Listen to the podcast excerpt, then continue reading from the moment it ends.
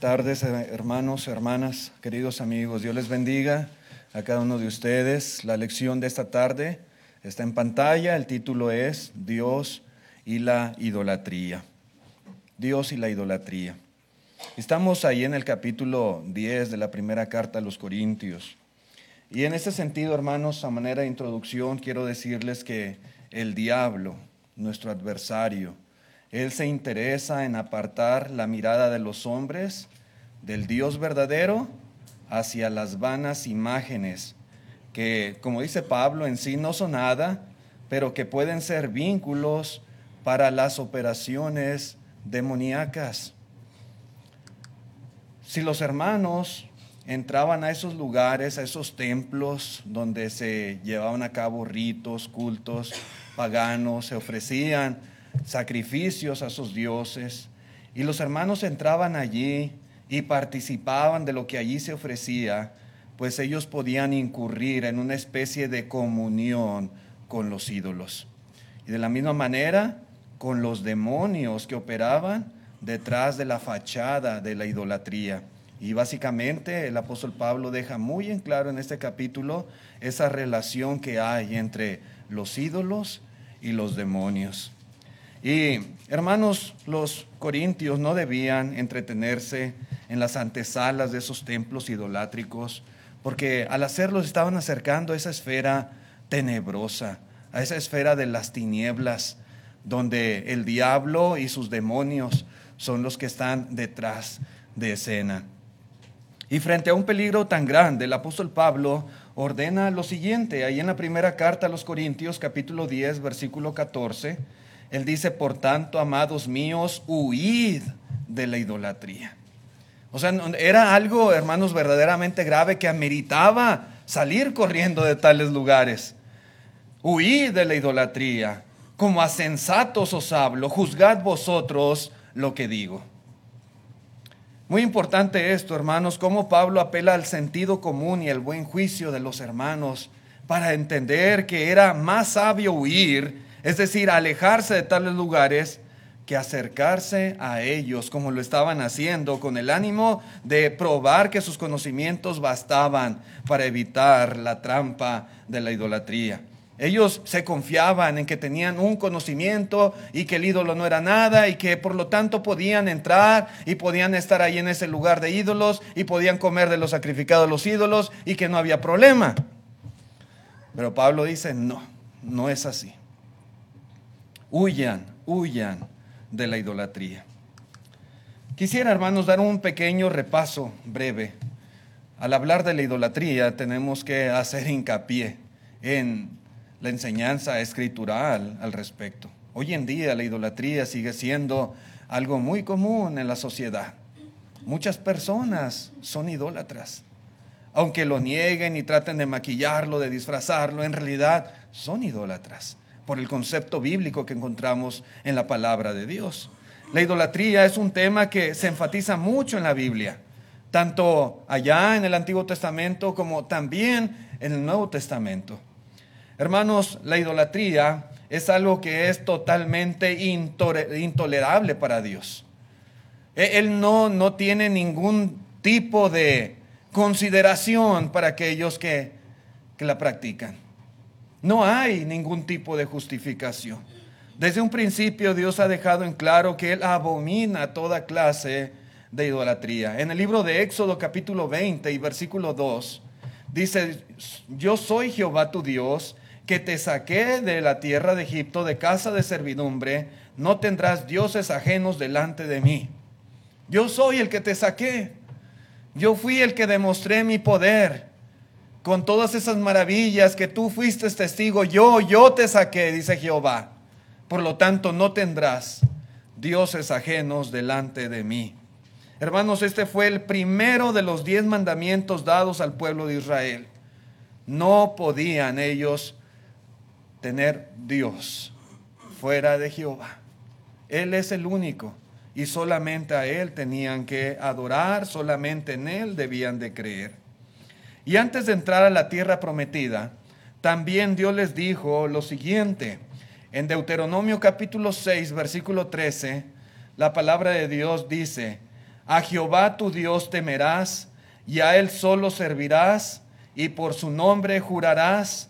No andaréis en pos de dioses ajenos, de los dioses de los pueblos que están en vuestros contornos.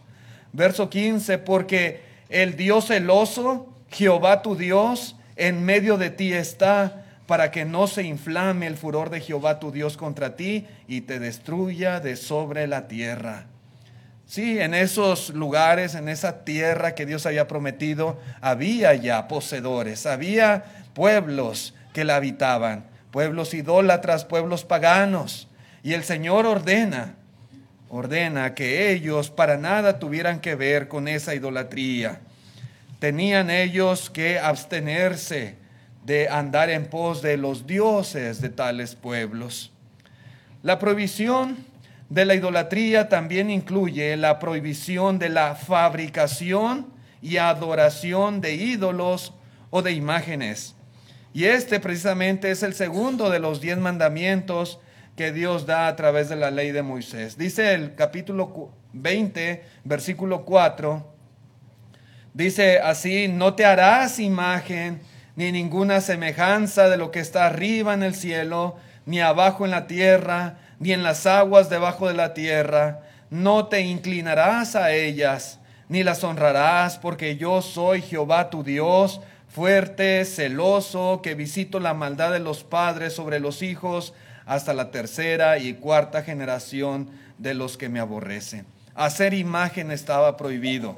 Inclinarse a cualquier imagen estaba prohibido. De lo que estaba arriba en el cielo o abajo en la tierra estaba prohibido. Aún dice, ni, ni en las aguas debajo de las tierras. No podían hacer imagen de cualquier cosa, ¿verdad? Que se pudieran imaginar o pudieran ver y después inclinarse, venerarlas, adorarles. Esto estaba totalmente prohibido por la ley de Dios. Ahora, eh, eh, los israelitas, hermanos, ni siquiera deberían mencionar los nombres de otros dioses. Miren lo que dice aquí en Éxodo capítulo 23, versículo 13. Éxodo 23, 13 dice, y todo lo que os he dicho, guardadlo. Y nombre de otros dioses no mentaréis ni se oirá de vuestra boca. Aún, hermanos, tenían prohibido esto. La ley de Dios lo decía. Es decir, hermanos, que Dios es, como dice él mismo, celoso. Y él no quiere que su pueblo tenga absolutamente nada que ver con la idolatría. Nada, nada, nada. Ni siquiera dice, andes mencionando, mentando el nombre de tales dioses estrechamente ligadas a las leyes acerca de, la idolatría. Había también ordenanzas que prohibían la hechicería y otras formas de brujería que también eran común entre los pueblos paganos. Y, y, va de la mano muchas veces con la idolatría. Y Dios prohibió estrictamente a su pueblo que tuvieran algo que ver con esta clase de prácticas. Por ejemplo, en Levítico 19, dice el versículo 26, no comeréis cosa alguna con sangre, no seréis agoreros ni adivinos. Verso 31, no os volváis a los encantadores ni a los adivinos, no los consultéis contaminándoos con ellos, yo Jehová vuestro Dios. No debían ni serlo, ni debían de consultar a los que eran. Luego dice en Deuteronomio 18, versículo 10, no sea hallado en ti quien haga pasar a su hijo o hija por el fuego, ni quien practique adivinación, ni agorero, ni sortílego, ni hechicero, ni encantador, ni adivino, ni mago, ni quien consulte a los muertos. Porque es abominación para con Jehová cualquiera que hace estas cosas, y por estas abominaciones Jehová tu Dios echa estas naciones de delante de ti. Dios tenía estrictamente prohibido toda clase de idolatría y prácticas que tuvieran que ver con la idolatría, como esta clase de cosas, de hechicería, adivinanza y cosas por el estilo, magia y todo eso. ¿Cuál era la pena para aquellos que practicaran la idolatría? La pena era la muerte. Dice la palabra de Dios en Éxodo 22, versículo 20, el que ofreciere sacrificio a dioses, excepto solamente a Jehová, será muerto. Será muerto. Sí. Cualquier idólatra tenía que ser muerto. Es lo que dice la palabra de Dios. Creer, reverenciar, adorar, hacer imágenes, todo esto era idolatría. Y el castigo era la pena capital. Para que los israelitas no se sintieran tentados a adorar otros dioses, se les dijo que destruyesen las naciones de Canaán cuando conquistaran la tierra. Tenían que acabar con todos esos pueblos paganos y destruir sus imágenes para que ellos no se contaminaran y se vieran tentados a practicarla también. En Éxodo 23, versículo 23, dice, porque mi ángel irá delante de ti y te llevará a la tierra del amorreo, del eteo, del fereceo, del cananeo, del ebeo y del jebuseo, a los cuales yo haré destruir. No te inclinarás a sus dioses, ni los servirás, ni harás como ellos hacen. Antes los destruirás del todo y quebrarás totalmente sus estatuas. Sí, esos pueblos tenían sus dioses y, elaboraban imágenes talladas, estatuas de piedra, de yeso, de madera, etcétera, etcétera, de oro, de plata. Pero dice Dios, los vas a destruir y vas a quebrar esas estatuas, que no quede nada de su idolatría. Destruyelo todo. Esa fue la instrucción que Dios dio para el pueblo. Y aún así, a pesar de todos los mandamientos que les fueron dados, a pesar de las advertencias de Dios, tristemente cometieron idolatría y no cumplieron lo que Dios les había mandado y quebraron ese pacto que habían hecho con Jehová. Y muchos de ellos perecieron en el desierto, así como lo vimos en versículos anteriores de este capítulo 10. Ahora bien, en el Nuevo Testamento también se nos habla sobre la idolatría y se nos recuerda que hay solamente un Dios, solamente uno al cual debemos adorar y servir. Dice en Efesios 4, versículo 6, un Dios y Padre de todos, el cual es sobre todos y por todos y en todos. Este mundo es un mundo politeísta, creen en diversidad de dioses, hay templos, hay altares, hay hermanos creencias y hay rituales para sus ceremonias, pero realmente solo existe un Dios verdadero, el Dios del cielo, el creador de todo lo que existe, y solamente a Él se le debe de adorar. En primera los Corintios 8, versículo 4, pasaje que vimos hace poco, dice acerca pues de las viandas que se sacrifican a los ídolos, sabemos que un ídolo nada es en el mundo y que no hay más que un Dios, dice Pablo. Y así es. Solamente hay un Dios. También los inspirados evangelistas del primer siglo instaron a la gente a convertirse de los ídolos al Dios vivo. Por ejemplo, en el libro de los Hechos, capítulo 14 y versículo 15, vemos aquí cómo el apóstol Pablo dice, varones, ¿por qué hacéis esto? Nosotros también somos hombres semejantes a vosotros, porque ya estaban adorando ahí a Pablo y a Bernabé. Y dice que os anunciamos que de estas vanidades os convirtáis al Dios vivo que hizo al cielo y la tierra, el mar y todo lo que en ellos hay. Tenían que dejar esas prácticas, toda clase de idolatría y convertirse al único y verdadero Dios. También, hermanos, los cristianos gentiles que habían estado habituados al paganismo y a la idolatría, ellos habían salido de esta práctica. Por ejemplo, los hermanos de Tesalónica, Pablo les recuerda, ¿verdad? Y les, les alaba porque ellos hicieron esto precisamente.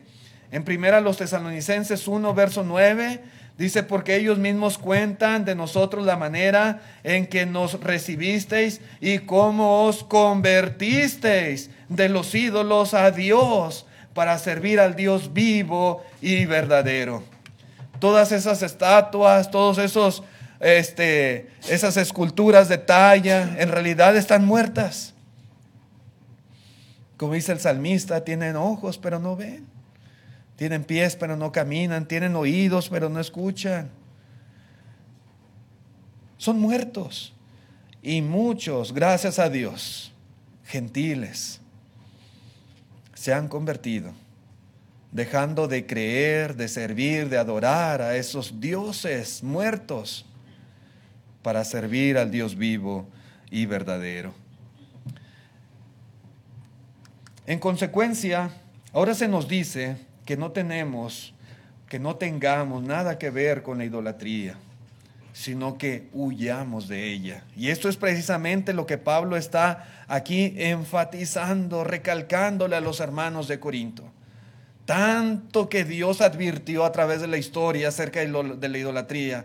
Y, no quería, él veía el peligro y, y no deseaba que los hermanos tuvieran nada que ver en lo absoluto con esa clase de prácticas porque no era cosa leve a los ojos de Dios.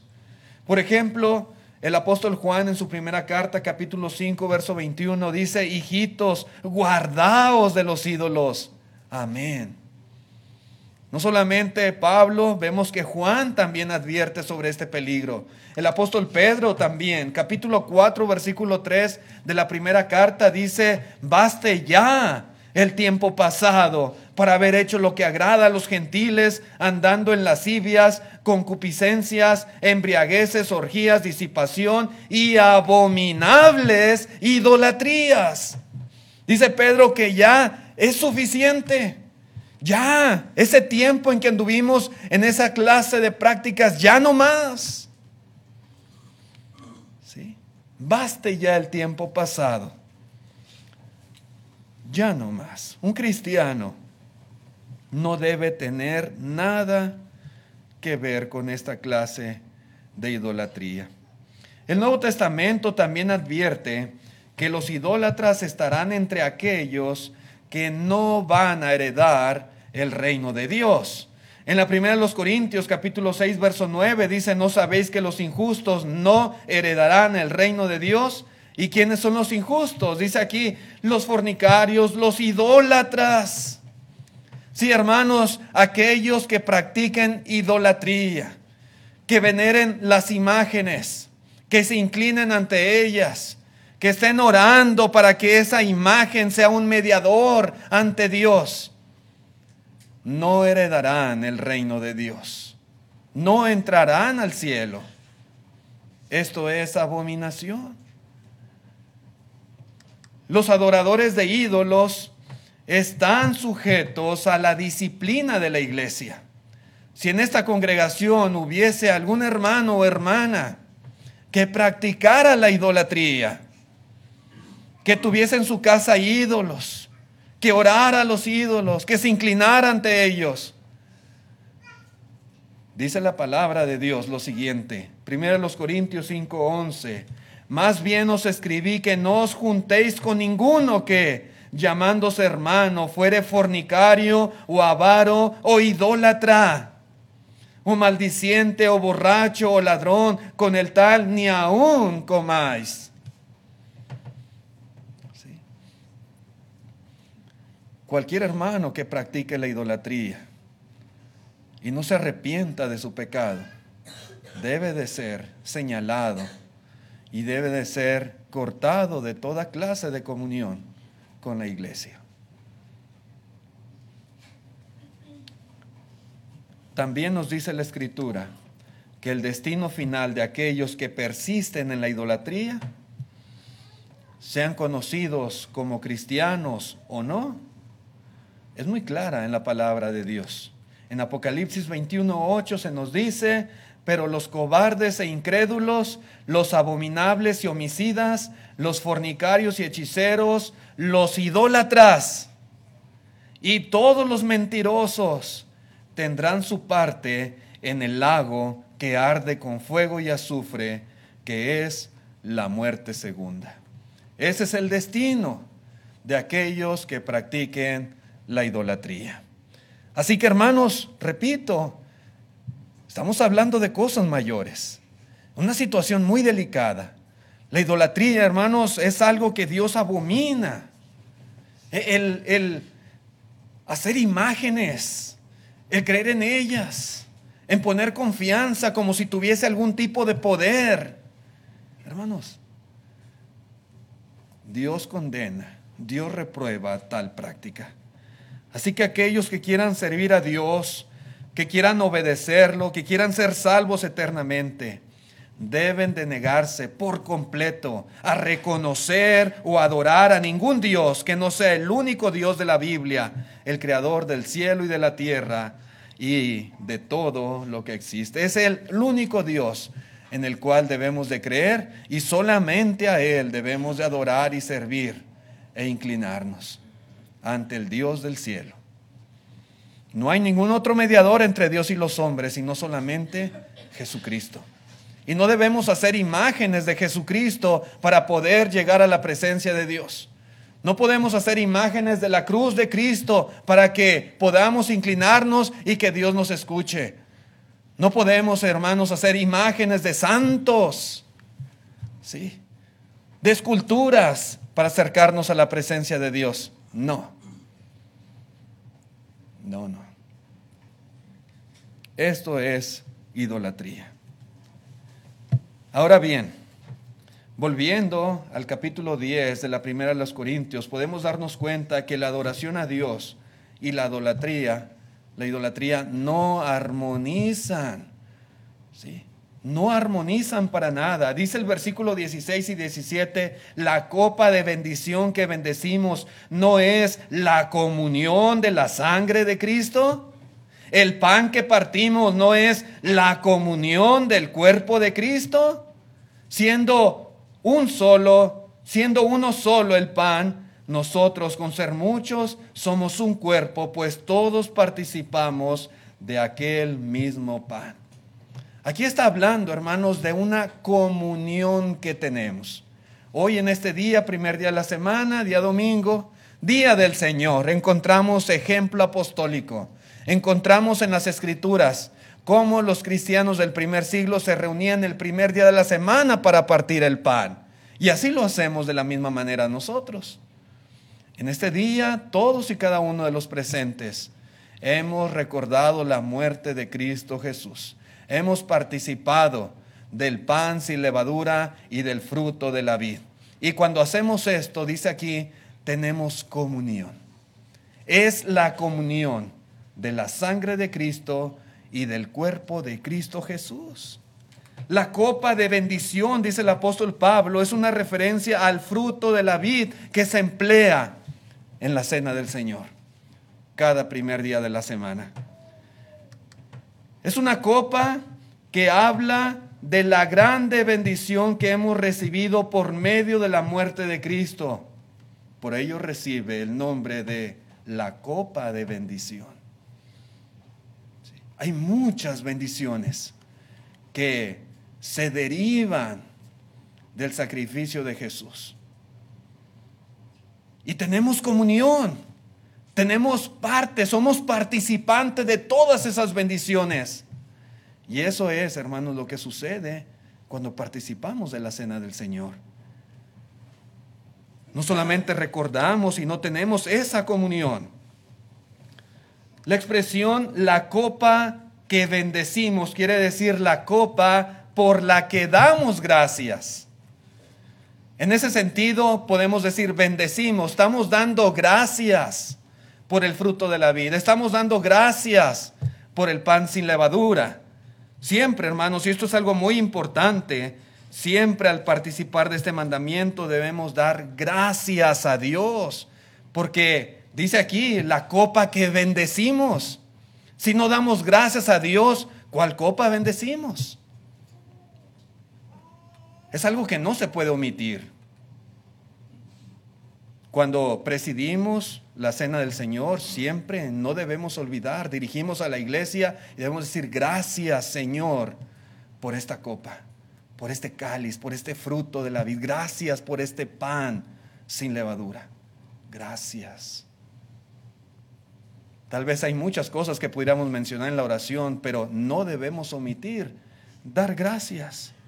Y cuando bebemos esta copa, estamos reconociendo y estamos diciendo que somos participantes de todos los beneficios que se derivan de la sangre de Cristo. El fruto de la vida. Y lo decimos y lo creemos, porque la palabra de Dios lo dice. Es la comunión. Somos participantes de los beneficios de su sangre derramada.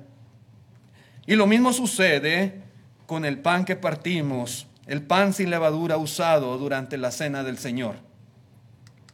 Al comer del pan, estamos diciendo que hemos sido salvados mediante la ofrenda de su cuerpo en la cruz del Calvario y que somos por ello miembros de su cuerpo. Hay gran bendición, hermanos, y es algo bien importante que debemos de reconocer. Somos participantes de su sangre y de su cuerpo. Somos participantes de los beneficios que se producen de su sangre derramada y de su cuerpo clavado en la cruz del Calvario. Al tomar, hermanos, la Santa Cena, los cristianos nos identificamos con el Señor Jesucristo en la cruz del Calvario y nos dedicamos a Él totalmente para nuestra salvación. Tenemos comunión o tenemos participación de todas las bendiciones derivadas de su muerte en la cruz. Y esto es algo que declaramos, reconocemos y sucede cada que tomamos la Santa Cena. Así que hermanos, esto no es no es cosa que debemos tomar como ah, no es tan importante. Debemos siempre cada primer día de la semana. Yo sé que hay cinco actos de adoración, pero el tener comunión el día domingo con el cuerpo y la sangre de Cristo Jesús, hermanos, es algo muy especial y así lo debemos de ver. Que no debemos nosotros faltar a esta reunión de la iglesia donde estamos conmemorando la muerte de Cristo y, y participando de los beneficios de su muerte en la cruz. Cuando alguien falta el día domingo a la reunión, se está perdiendo de un privilegio muy grande mucho, muy grande. Así que hermanos, puesto que todo esto que estamos hablando era muy cierto, esta cuestión de la cena, la comunión, ¿verdad? Con la sangre y con el cuerpo de Cristo, e, el ser participantes de los beneficios de la muerte de Jesús al morir en la cruz, al comer y beber, puesto que esto era una realidad que ellos entendían perfectamente, entonces, ¿no tenía sentido que participar de la mesa en el templo de un ídolo implicaba algo más que comer simplemente? Si, si, se hiciera una analogía a lo que sucedía en la cena del Señor, cuando la iglesia estaba reunida y la clase de comunión y participación que había con Cristo y con los beneficios de su muerte, ¿no era lógico también entender lo que sucedía cuando ellos entraban a un lugar de ídolos después de un rito y de un sacrificio a los ídolos y comer también de lo que ahí se servía? Sí, por supuesto que sí. Hace mucho sentido que sucedía algo similar.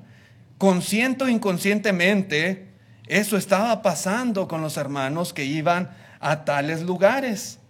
No se deduce que, que, compartir en una fiesta relacionada con la adoración a un ídolo también unía a los participantes unos con otros y con el ídolo. Sí, por supuesto que sí. A lo mejor ellos no lo aceptaban porque decían, pues para mí no es nada el ídolo, pero sucedía.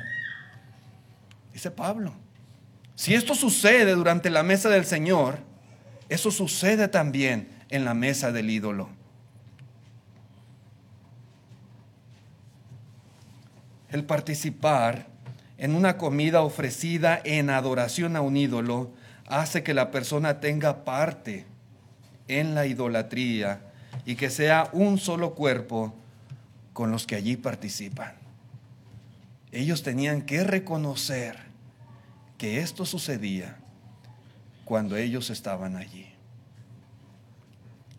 Dice en el versículo 18, mirad Israel según la carne, los que comen de los sacrificios no son partícipes, partícipes del altar.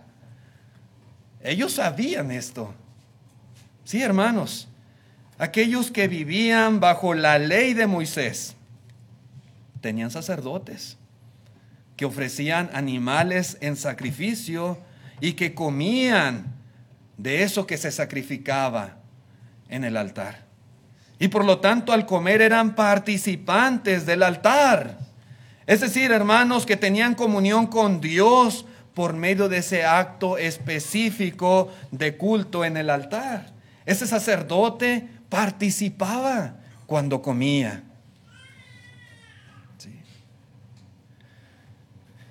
De ese acto de adoración que se ofrecía al Señor.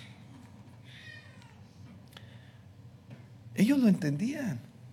Así que, volviendo otra vez a ese paralelismo con lo que ellos estaban haciendo, ellos tenían que entender que al comer carne sacrificada a los ídolos en un lugar de ídolos estaban también participando del altar y por lo tanto estaban teniendo comunión con los dioses allí representados y con aquellas personas idólatras. Había comunión, había participación con ellos. Y eso por lo tanto era idolatría. Repito, a lo mejor inconscientemente, a lo mejor se negaban a aceptar que fuera idolatría, pero dice Pablo, es idolatría. Y huyan de esas cosas. En el verso 19 se nos dice algo todavía, hermanos, más contundente en cuanto al tema de la idolatría. Dice Pablo, ¿qué digo pues? que el ídolo es algo o que sea algo lo que se sacrifica a los ídolos? Parece que Pablo como que ya sabía, ¿verdad?, cuál iba a ser la argumentación de ellos. Pues que el ídolo no es nada. Pero dice el verso 20, antes digo que lo que los gentiles sacrifican, a los demonios lo sacrifican y no a Dios. Y no quiero que vosotros os hagáis partícipes con los demonios. Siempre, hermanos, que haya una adoración. Siempre que haya un ídolo de por medio al cual alguien venere, al cual alguien le ofrezca algo, al cual alguien, digamos, crea en tal ídolo, detrás del ídolo hay un demonio. Hay un demonio. La idolatría es del diablo. Los demonios son los que están detrás del ídolo. Y al adorar al ídolo, adoran al demonio. Es lo que dice aquí el apóstol Pablo. Al sacrificar algo al ídolo, se lo sacrifican a los demonios. Y los que ahí participan, participan con los demonios.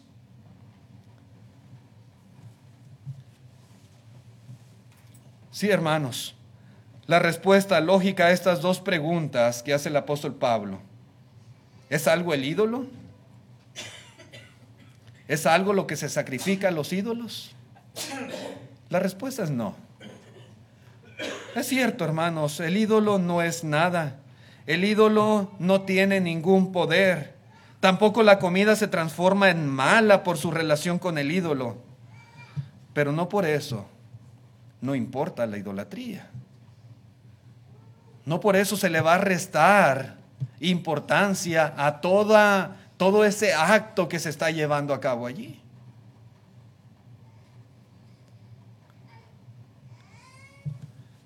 La adoración que la gente efectuaba a esos ídolos en realidad era una adoración demoníaca.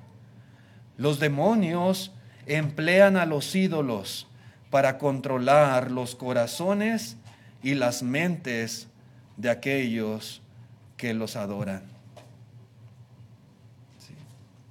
El ídolo simplemente es un instrumento de Satanás, un instrumento de sus agentes demoníacos para controlar a las masas, para manipular sus corazones y sus creencias. En realidad, son los demonios los que están ahí, en escena, pero ocultos y poniendo delante de ellos una imagen hermosa, con un rostro bonito, con una presencia luminosa. Sí.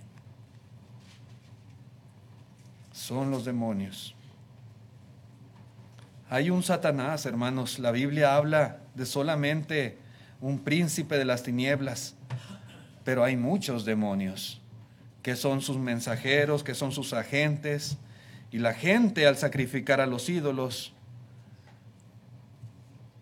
consciente y la mayoría inconscientemente sacrifica a los demonios.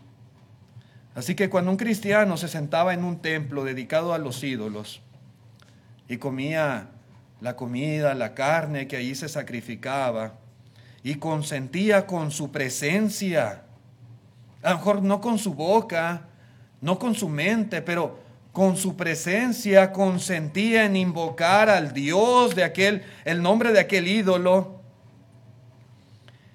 pues en ese grado se convertía también en participante y en socio con los demás ah, idólatras y también con los demonios que estaban ahí detrás de los ídolos. Así que ninguna reserva mental, ni alegar el hecho de tener un conocimiento superior podía cambiar lo que algunos de los corintios estaban haciendo. Por eso Pablo les dice, no quiero que vosotros os hagáis partícipes de los demonios. Por eso Pablo les dice, huid de la idolatría, no tengan parte en ninguna manera con esta clase de cosas. Huyan, huyan. Sí, hermanos, la idolatría y el servicio a Dios no armonizan, para nada armonizan. Dice el versículo 21, no podéis beber la copa del Señor y la copa de los demonios. No podéis participar de la mesa del Señor y de la mesa de los demonios.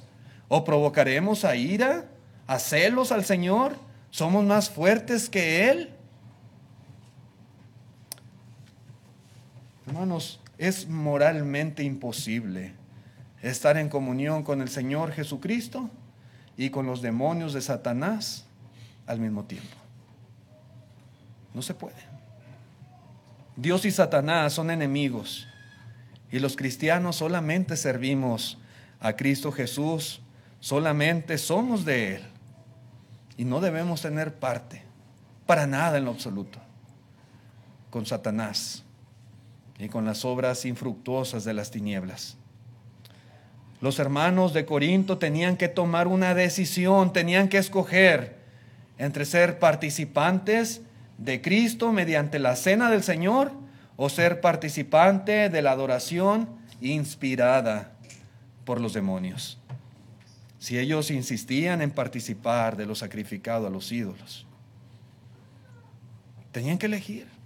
No podían seguir participando de la cena del Señor y a la vez participando en la mesa de los demonios. Una cosa u otra. No era posible hacer ambas cosas. A lo mejor físicamente era posible. ir entre semana a esos templos paganos y participar. Y luego venir el domingo a la reunión de la iglesia y tomar la cena del Señor.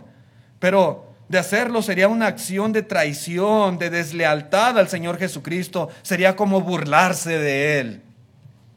Una burla para Cristo. Los hermanos no podían beber la copa de los demonios entre semana y el domingo beber la copa del Señor cuando estuvieran reunidos con la iglesia. Los hermanos no podían entre semana comer de la carne traída del altar del ídolo y luego el domingo comer de la cena del Señor, del pan sin levadura que es la comunión con el cuerpo de Cristo. No podían hacer tal cosa. Y si lo hacían, debían recordar que Dios no puede ser burlado. Que Dios es un Dios celoso. Un Dios que castiga la maldad de los hombres. Muchos de ellos se creían muy fuertes, con mucho conocimiento. Pero ellos debían recordar que no existe nadie que puede desafiar a Dios. Nadie que sea más fuerte que Él nadie que pueda evitar su castigo. Nadie. Así que los hermanos necesitaban recordar estas cosas. No conviene a nadie provocar a Dios, provocarle a celos, celos, provocar su ira. ¿Qué somos nosotros comparados de Dios? Comparados con el Señor, hermanos, somos totalmente insignificantes. No hay nada que nosotros podamos hacer contra Dios. No conviene desafiar la mano poderosa de Dios. Conviene humillarnos bajo su poderosa mano, como dice el apóstol Pedro. Eso es lo que nos conviene. Y si Dios nos manda, nos ordena que huyamos de la idolatría y que no tengamos nada que ver con ella en lo absoluto, conviene hacerlo. Porque nadie de nosotros es más fuerte que Dios. Y si no somos más fuertes que Dios, ¿qué nos espera? Como dice el escritor a los hebreos, horrenda cosa es caer en manos del Dios vivo. Así que hermanos, llevemos estos pensamientos en nuestra mente y ojalá que nos ayuden para entender lo grave de la idolatría que nunca tengamos nosotros ninguna relación con ella, que podamos también advertir a aquellos que la practican. En pantalla está el plan de salvación por si en esta tarde hubiese algún amigo que quisiera venir a Cristo, obedecer el Evangelio y ser bautizado. Hoy es el día de salvación y le invitamos. Vamos a cantar el himno, himno número 9.